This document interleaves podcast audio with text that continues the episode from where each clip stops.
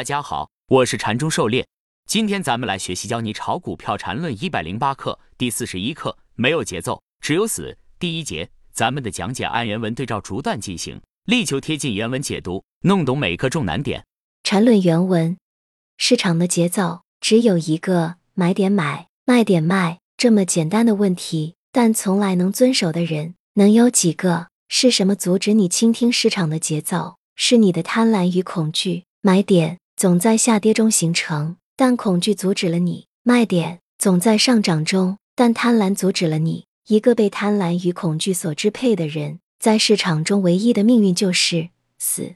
狩猎解读：节奏是很重要的。同一只股票，踏准节奏，八个百分之十就可以翻倍了。一旦节奏错了，可能就左右挨巴掌，加速亏损。如何踏准节奏？缠论走势，记不？买卖点就是用来发现市场韵律的。把杂乱无章的 K 线按照缠论的定义给分解展现，把市场的韵律节奏呈现给我们。无法倾听市场的节奏，是源于自己的贪婪和恐惧，而贪婪和恐惧的根源其实就是无知。如果你知道了底牌了，你还会害怕吗？还会贪婪吗？至于底牌是什么，它就是影响股价走势发展的合力，最终会反映到走势上来。我们只需要去观察，做出相应的判断。当然，技术面、基本面、比较、消息、政策，这些都是合力的组成部分。了解的越多，越充分，恐惧和贪婪就会越少。缠论原文：市场中买点上的股票就是好股票，卖点上的股票就是坏股票。除此之外的好坏分类都是瞎掰。你的命运只能自己去把握，没有任何人是值得信任的，甚至包括本 ID。唯一值得信任的就是就是市场的声音，市场的节奏。这需要你用心去倾听。用一颗战胜了贪婪与恐惧的心去倾听。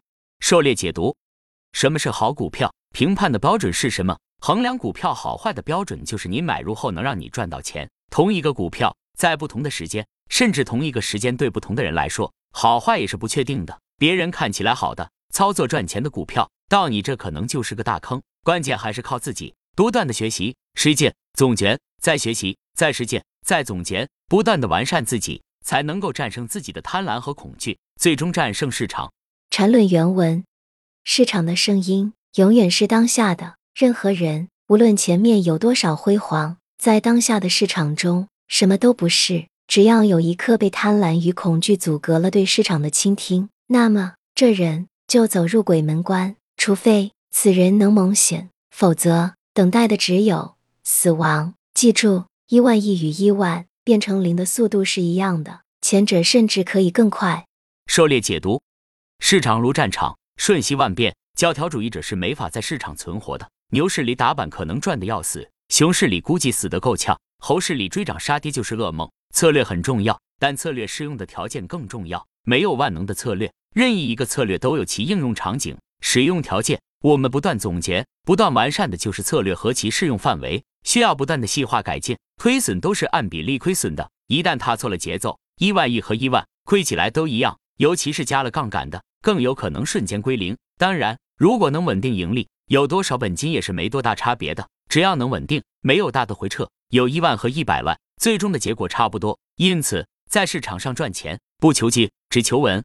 缠论原文：买点买，买点只在下跌中，没有任何股票值得追涨。如果你追涨被套，那是活该。卖点卖，没有任何股票值得杀跌。如果你希望瘦身，那就习惯砍仓杀跌吧。即使你搞不懂什么是买点卖点，但有一点是必须懂的，就是不能追涨杀跌。就算是第三类买卖点，也是分别在回调与反弹中形成的，哪里需要追涨杀跌？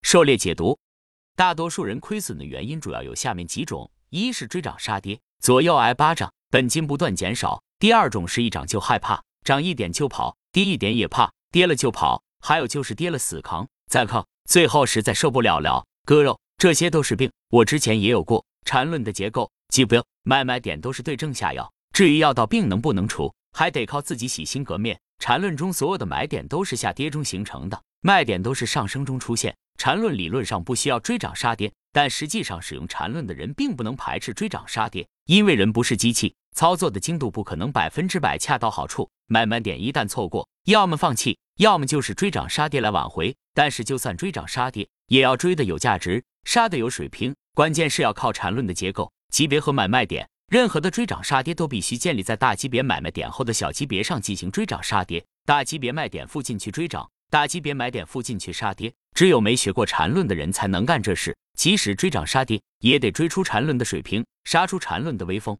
缠论原文：买卖点是有级别的，大级别能量没耗尽时，一个小级别的买卖点引发大级别走势的延续，那是最正常不过的。但如果一个小级别的买卖点和大级别的走势方向相反，而该大级别走势没有任何衰竭，这时候参与小级别买卖点，就意味着要冒着大级别走势延续的风险。这是典型的刀口舔血。市场中不需要频繁买卖战胜市场，需要的是准确率，而不是买卖频率。只有券商与税务部门才喜欢买卖高频率。